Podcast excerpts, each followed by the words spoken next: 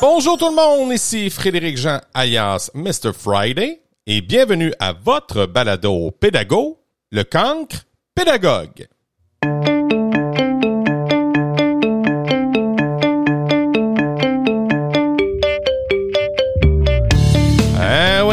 Ça commence, ça commence les amis, on est en plein dedans. Oui, c'est déjà le début, la rentrée scolaire.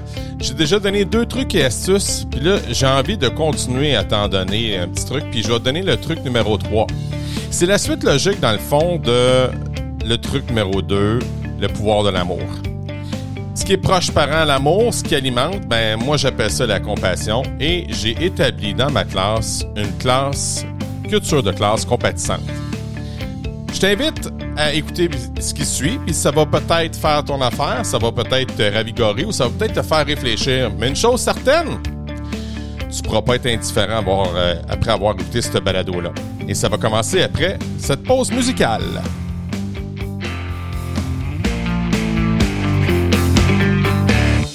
Hey, salut! Je suis tellement content. On est rendu à notre troisième épisode de ce nouveau format de podcast qu'on va faire. Inquiétez-vous pas, il va y avoir aussi des entrevues qui vont se faire incessamment. Euh, j'ai même, euh, je vais même avoir une entrevue avec Marius Bourgeois. Je suis vraiment content de d'avoir euh, un homme de, de cette de, de, ce calibre qui va venir nous parler d'éducation. Un homme qui a été enseignant une bonne partie de sa vie, qui a décidé de se lancer dans le merveilleux monde de l'entrepreneuriat avec ce que ça là comme défi avec avec les craintes et avec avec l'ambition qu'il y avait derrière. Puis je dois vous dire que Marius a réussi très bien euh, sa vie avec avec euh, son nouveau départ dans le merveilleux monde de l'entrepreneuriat. Il aide des enseignants, il aide le monde le monde de l'éducation à réfléchir sur leurs pratiques et, et, et être de meilleurs euh, pratiques, meilleurs praticiens. puis à sa manière, ben il change aussi le visage de l'éducation. Donc restez à l'écoute, il va avoir ça avec Marius Bourgeois. N'oubliez pas il va euh, d'aimer le cancre pédagogue sur Facebook. N'oubliez pas d'aller voir euh, ce qui se passe sur Spotify, de suivre le cancre pédagogue et pourquoi pas aller vous engager, aller venir faire un tour sur euh, les collaborateurs du cancre pédagogue. Ça va faire plaisir de t'accueillir. On commence à avoir de plus en plus de membres, c'est vraiment intéressant. Mais mon défi, ça va être de le garder, en tout cas, vivant. Question de garder les choses vivantes. Question de garder ta pratique inspirante. Ben, je te donne le truc numéro 3 qui s'appelle ben, la culture compatissante dans ta classe. Qu'est-ce que c'est ça, la culture compatissante? En fait, euh, c'est venu, c'est venu pendant la pandémie parce que je vais vous raconter une histoire qui m'est, arrivée avec, euh, avec une de mes élèves. On est en pleine pandémie, puis euh, j'ai une jeune athlète euh, rayonnante. s'appelle Kylian. Et Kylian a euh, fait du patin, du patin artistique. Et lorsqu'on est tombé en pleine pandémie, il est arrivé, bien sûr, des mauvaises nouvelles. On en a une panoplie, dont qu'elle ne pouvait plus aller patiner. elle ne pouvait plus vivre de sa passion, qui est le patin artistique très, très décevant. Elle entre dans ma classe, écoute, les yeux dans l'eau un lundi matin. Elle était vraiment pas prête à, enseigner, à, apprendre, vraiment pas. Et j'aurais pu mettre de la matière, puis il n'y aurait rien qui aurait passé. J'ai pris un moment avec elle, je lui ai demandé, coudon, qu'est-ce qu'il y a, tu sais? Et elle m'annonce qu'elle a perdu, euh, qu'elle n'a pas pu faire du patin à cause de la pandémie. Et je lui ai dit, écoute, euh, je peux pas me mettre à ta place, mais je sens ta tristesse. Puis euh, je veux juste te dire que je suis derrière toi. Puis juste ça, ben, mais Kylian s'est senti compris, s'est senti reconnu, écouté, vu et entendu. Mon acronyme pour le rêve. Et elle a euh, et déjà ça l'a ça l'a déjà beaucoup aidé lors du retour en classe et je peux déjà je peux déjà vous dire qu'après la, la période du lunch là, mais elle était optimale pour apprendre. Fait qu'elle sentait de l'écoute, elle sentait que j'étais là avec elle. Mais tu sais, c'était l'impuissance, je pouvais rien faire. Au lieu d'y aller vers la sympathie, oh, je sympathise avec toi, ouh, doit pas être facile, et là, là, là, là, ouais, ouais, ouais, ouais, j'aimerais pas passer euh, euh, par le même par le même chemin que toi.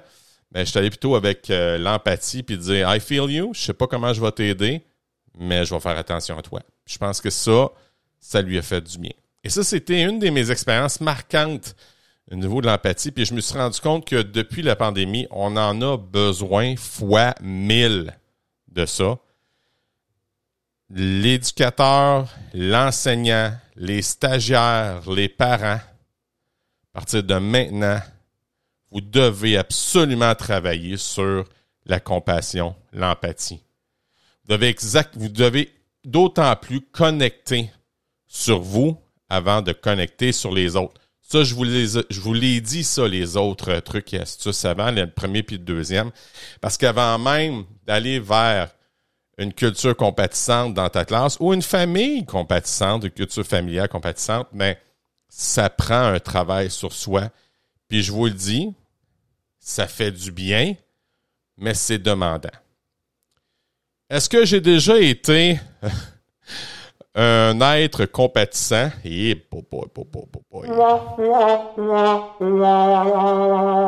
Oh que no. Si tu étais voir mes vieux podcasts, tu voir, pu voir un peu comment était ma relation avec mes élèves alors que j'étais dans une autre école à Develuville.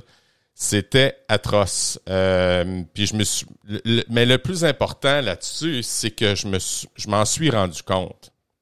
Puis le fait de s'en rendre compte améliore ta pratique. C'est pas pour faire autrement. Hein? On s'est ouvert les yeux. Oh, je peux plus les fermer, là. Non, non, ils sont trop grands, puis ça demande un travail. Euh, fait que le travail, mais ben, je l'ai fait d'emblée. Puis même, j'ai donné des formations à l'école branchée là-dessus pour parler de l'école, euh, mettons, d'une culture de classe compatissante. Et c'est cette formation que j'ai envie de te partager brièvement pour t'aider. Si tu as envie d'aller plus loin, je t'invite à aller voir le cancrepédagogue.com et euh, pourquoi pas me demander de faire des conférences, ça me faire plus plaisir de parler de ça parler de compassion puis de les effets. Mais on va en donner un bon petit bout, inquiétez-vous pas.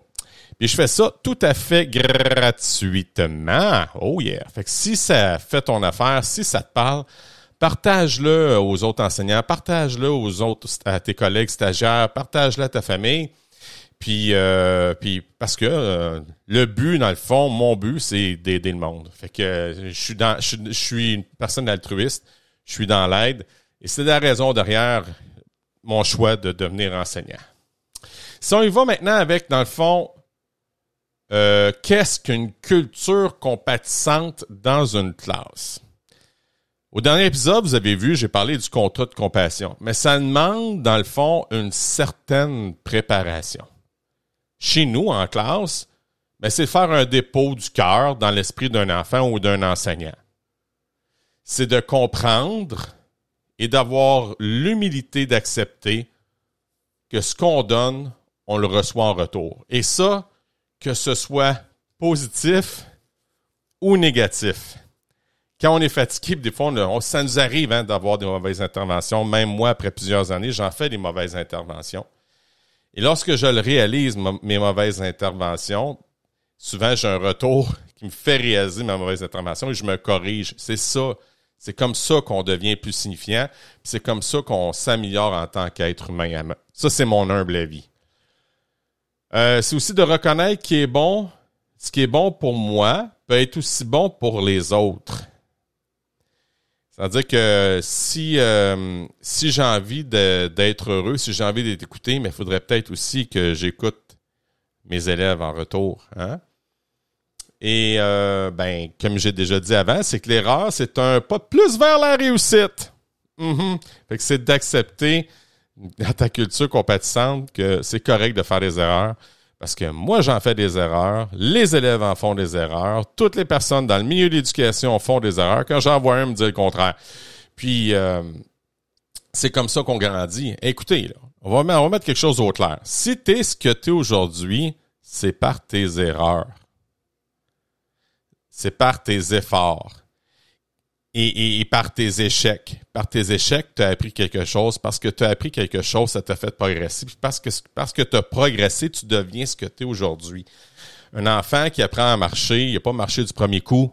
il tombe ses fesses, il se tombe, il se blesse. Hein? Mais aujourd'hui, quand il arrive plus vers 10, 11, 12 ans, puis il arrive même à devenir un athlète, mais il est passé par tout le monde, il est passé par le fait de « et j'ai de la misère à faire deux pas hein? On a tous passé par là. Donc, c'est comme ça qu'on acquiert en liberté. C'est en se trompant. Puis comme je disais à mes élèves, tu as le droit de te casser la gueule. Tu es à la bonne place. Fait que c'est, quand on accepte de se casser la gueule, mais qu'on devient beaucoup plus signifiant. Les avantages. Je vais vous parler de ça, tiens. Les avantages d'une culture compatissante dans notre classe. Qu'est-ce que ça fait? Ben, moi, je vais vous dire. Chez nous, là, ce que ça a fait, là, ça a baissé les tensions. Pas drastiquement, mais graduellement. Il y a une, une modification de mon comportement et par mon ma modification de mon comportement, mais ça a modifié le comportement de mes élèves. Ça l'a même donné une ouverture sur l'apprentissage. Puis ça, j'ai envie de vous en parler, ça ne sera pas tellement long. Ça a développé une empathie dans la résolution de conflits et ça parlé aussi d'une ouverture à la différence. Hmm. Et là-dessus, j'ai envie de te parler, dans le fond, la baisse graduelle de tension. C'est sûr que quand tu commences une classe compatissante, ça se peut que tu sois brûlé au début. Ça se peut que ce soit un peu plus difficile. Surtout si c'est pas naturel chez toi. Surtout si tu t'es ouvert les yeux et tu dis, ah, faut que je travaille là-dessus. Ça risque de te demander une certaine énergie et sois indulgent envers toi-même. Tu as le droit. Le fait que tu sois indulgent envers toi-même, le fait que tu dises à tes élèves, ça va avoir tout qu'un impact. Tes élèves vont comprendre que tu vis les mêmes problèmes qu'eux et tu vas devenir beaucoup plus signifiant et ce qui, va accentuer, à mon avis, grandement la baisse graduelle de l'attention dans ta classe. Laisse tomber les balises. Rapproche-toi de tes élèves. Et ça, ça va donner automatiquement une modification de ton comportement. C'est comme ça que, que, que ton comportement va changer. C'est comme ça aussi que les élèves vont, vont avoir ce changement-là aussi. On va pouvoir le voir. Et quand je parle de l'ouverture à l'apprentissage, ça veut dire l'ouverture à se tromper. On est là pour apprendre. Est-ce qu'on va y arriver du premier coup? Non! Non! On va se tromper. Fait que acceptons, OK? Glorifions l'échec. Et euh, l'empathie dans la... Ah oui, c'est ça, je leur revenais pour l'ouverture de l'apprentissage. Excusez-moi. Avec gars, je fais encore les itérations et c'est tellement pas grave l'ouverture à l'apprentissage, écoutez bien ce qui suit. Comment voulez-vous être signifiant si votre élève arrive de la maison puis qui est tracassé puis qui va pas bien? Puis toi, es-tu capable, dans le fond, de donner de la matière? mets-toi dans la tête qu'il y a un petit Steve qui rentre dans ta classe, puis que là, il est tracassé, puis toi, tu t'envoies lui montrer une nouvelle matière. Est-ce qu'il va être capable de, t'aider? Absolument pas. Est-ce qu'il va être capable d'apprendre? Non plus. Est-ce qu'il va être, euh, est-ce qu'il va avoir un comportement exemplaire? Assurément pas. Ça va être difficile. Comment régler ça? C'est par la compassion. Prendre un temps avec lui pour connecter et dire, hey, t'es pas obligé de me dire les détails, mais s'il y a de quoi je suis là, je vais t'aider. Puis étant donné, puis c'est comme ça que tu bâtis une confiance, hein, puis étant donné que la confiance se bâtit tout au long de l'année, à un moment donné, les jeunes vont venir te voir, vont dire Hey, Mr. Friday, ou il va t'appeler par ton nom, puis il va dire J'ai besoin d'aide. Et là, la place qu'il va avoir dans son cerveau va être beaucoup plus euh, optimale pour apprendre. Parce que quand tu as des soucis toi-même, hein, puis moi aussi j'en ai, quand je vis de l'angoisse, oublie ça, il hein, n'y a rien à faire. Moi, il n'y a rien qui rentre. Quand je suis angoissé, quand je suis euh, euh, quand je suis tracassé parce qu'il se passe dans mes affaires, écoute, c'est difficile d'apprendre. Même à un point tel que je lis un livre, puis je mettons, je lis une page, puis il n'y a rien qui rentre. Fait que je suis pas disponible. L'enfant, il l'est pas non plus. Puis en plus, moi, je suis un adulte, fait j'ai des stratégies pour m'aider. Mais l'enfant n'a peut-être pas ces stratégies-là.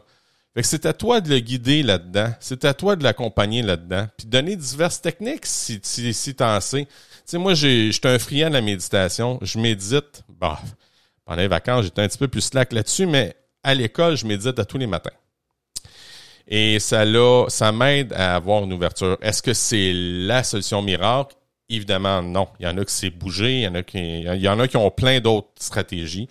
Il y en a qui lisent des livres, Mais euh, je veux juste vous dire que le fait de comprendre l'autre puis d'aller à l'ouverture de l'autre, puis ça va enlever un peu les tensions de l'autre, puis la personne va être plus euh, en, mesure d'apprendre, c'est bien évident. ça va juste en plus accélérer la résolution de conflits quand tu t'en vas dans l'empathie. Fait que ça va encore plus ouvrir l'apprentissage.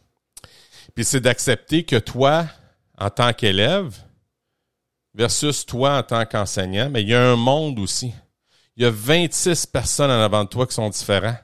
Il y a 26 personnes qui ont une culture familiale différente de la tienne. Ça, c'est majeur. J'ai vécu quoi là-dessus là, quand cette année, surtout en, euh, l'année passée, surtout en temps de pandémie, où ce que mes élèves de SIAM devaient porter des masques? Puis j'avais un élève qui ne portait, en tout cas, dont c'était difficile. Lorsque je lui disais de le mettre, elle le mettait, mais après deux minutes, elle le baissait en dessous de son menton. Et j'étais continuellement en train de jouer la police du masque, vous vous reconnaissez. Hein? Et j'ai trouvé ça difficile. Jusqu'à temps, par pur hasard, je tombe sur un, livre que j'avais chez nous, dans ma, qui dormait euh, sur, sur, ma table de chevet.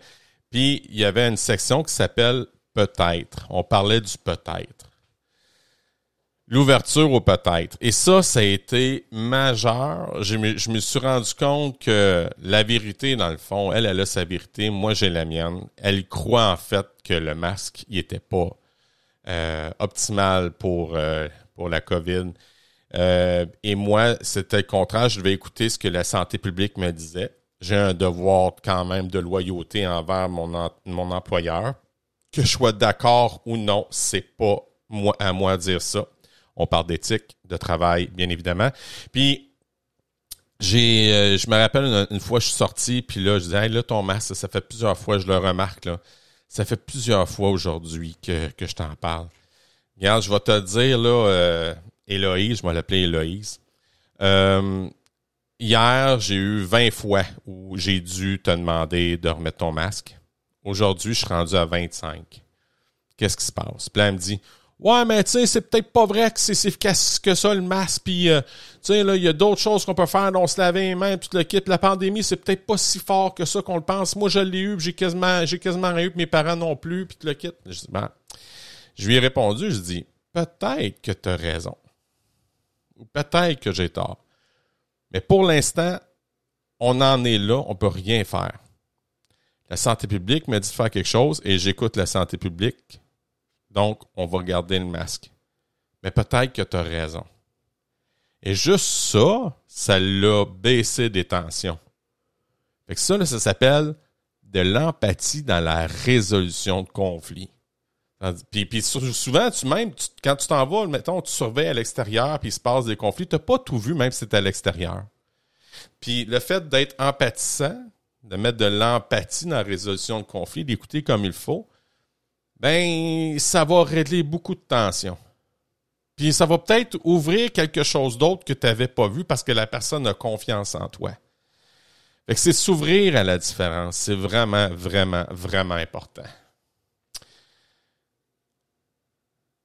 Tu sais, euh, lorsqu'on on joue, on joue avec la résolution de conflits, souvent ça part de nous autres. Hein? Euh, moi, ce qui vient me chercher beaucoup, c'est de l'intimidation.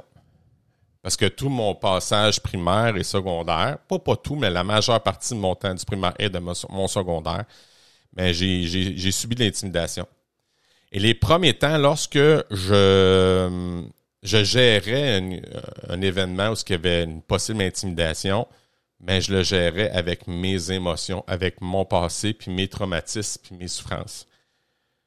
Euh, et, et, je ne m'en rendais pas compte. Je savais que ça venait me chercher, mais inconsciemment, je savais pas pourquoi nécessairement. Et lorsque j'ai commencé à faire un travail sur moi, aller voir un thérapeute, je me suis rendu compte que ouf,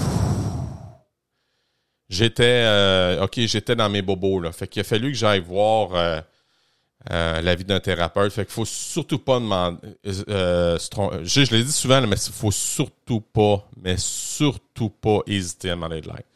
C'est vraiment important je te donne des petites connexions comme ça. Et euh, il y a aussi une chose qui est super, super, super importante quand on parle de la compassion, c'est, comme je t'ai dit, le regard qu'on porte sur les autres a un effet. Et l'effet Pygmalion puis l'effet Golem aussi a un effet. Et j'ai envie de te faire écouter ceci. Écoute bien ça. Donc, les enfants reproduisent ce que l'on pense d'eux. Si on a une perception positive de l'enfant, l'inconscient de l'enfant, c'est l'inconscient qui répond. L'inconscient de l'enfant cherche à nous donner raison. C'est ce qu'on appelle l'effet Pygmalion. Mais si on a une perception négative de l'enfant, l'enfant, dans son inconscient, va chercher à nous donner raison et c'est ce qu'on appelle l'effet golem. Mais c'est vrai pour les adultes aussi. Oui, ben oui, ben oui. C'est la même chose. Si je m'en vais rencontrer un client en me disant, ah, pas, pas ce client-là, je suis sûr que ça ira pas bien. Ça va donner une rencontre de merde, ça va être pourri, ça va être épouvantable. Inévitablement, ça va être pourri. C'est-tu assez fort? C'est mon amie Annabelle Boyer, euh, qui est conférencière et auteur, qui m'est avec ça, qui s'intéresse beaucoup avec euh, sur le cerveau humain, puis la gestion de conflits, puis sur les effets Pygmalion, puis l'effet golem. Le regard que tu portes sur l'enfant a un, a un énorme impact sur les résultats. Mon fils, qui est encore aujourd'hui au cégep, a plus de facilité avec des profs qui sont humains, compatissants et qui aiment la matière qu'un prof qui s'emmerde ou qui est pas tellement compatissant. Ça a un impact énorme chez les hommes. Fait que réfléchissez là-dessus. Je vous laisse ça, c'est un petit cadeau. Et si vous avez envie d'entendre davantage sur Annabelle Boyer, ben allez voir sur le camp pédagogue dans d'autres euh, dans la saison numéro 2, vous allez avoir l'essentiel de, de ma communication avec elle. Puis vraiment, Annabelle Boyer est une personne que je recommande chaudement à, à écouter ses conférences et même à aller demander ses services.